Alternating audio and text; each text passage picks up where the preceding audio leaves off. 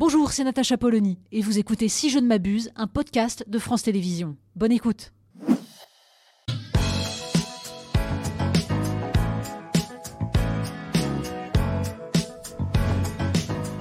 Natacha, certains députés de la majorité ont exprimé leur crainte qu'on vote ce texte sous le coup de l'émotion au risque de perdre l'équilibre.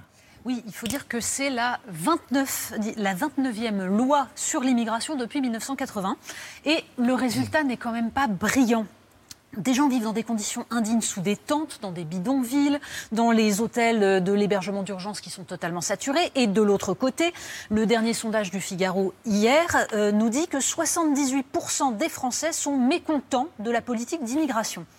Mais le plus frappant, c'est surtout le décalage entre les positions des partis politiques et les opinions de leurs propres électeurs. Ça va même jusqu'aux insoumis. 30% des électeurs de la France insoumise se disent en désaccord avec l'idée, par exemple, que l'immigration serait une chance pour la France. Décalage et sentiment d'impuissance. Il n'y a sans doute pas de sujet où la parole publique semble la plus décrédibilisée. La difficulté reste l'équilibre entre l'intégration et la répression. Oui, parce qu'on parle beaucoup de la fameuse régularisation des clandestins dans les métiers en tension, parce que c'est le sujet dont la droite pourrait se saisir pour ne pas voter le texte. Alors même que pour le coup, une majorité de Français y est favorable, selon un sondage Odoxa, de même d'ailleurs qu'à la fin du délai de carence qui empêche les demandeurs d'asile de travailler dans les six premiers mois. Mais on vient d'en parler. Hein. Après l'attentat d'Arras, Gérald Darmanin insiste surtout sur le volet répressif, donc l'exécution des OQTF, les obligations de quitter le territoire français, euh, également la possibilité, dont on en parlait, d'expulser les étrangers délinquants, le retrait du titre de séjour pour refus de respecter les valeurs de la République, mais surtout, l'idée, c'est de limiter les recours juridiques, là aussi, vous en parliez, qui permettent de retarder l'expulsion. En gros, faire en sorte que les Français n'aient plus l'impression qu'ils ne choisissent pas qui vient sur leur sol. Et ça peut être efficace Alors, sur le volet du contrôle des flux, on va être clair, ça ne peut pas marcher si ça ne s'articule pas avec une politique européenne cohérente. Essayer de mieux expulser ceux qui n'ont pas vocation à rester, c'est bien, mais décider qui entre sur le territoire et pourquoi, c'est mieux. Partout en Europe, les politiques sont en train de bouger. Au Danemark, la gauche au pouvoir durcit ses conditions d'accueil en disant que c'est la seule façon de sauver son modèle social. C'est l'argument qu'ils utilisent. Alors, monsieur le ministre, voir, si je ne m'abuse, nos voisins européens sont humanistes, on est d'accord.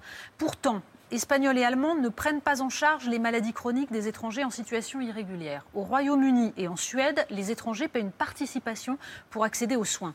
En Allemagne, en Autriche, aux Pays-Bas, il faut une maîtrise de la langue pour obtenir un titre de séjour, même pour le regroupement familial, parce qu'on considère que c'est une condition d'intégration. En Belgique ou en Italie, le regroupement est sous condition de logement et de revenus. Est-ce qu'il serait choquant d'harmoniser sur le plan entre tous les pays européens? Moi, je crois à la solution européenne. D'ailleurs, le président de la République l'a dit, il y a les deux éléments les plus forts pour maîtriser la politique migratoire.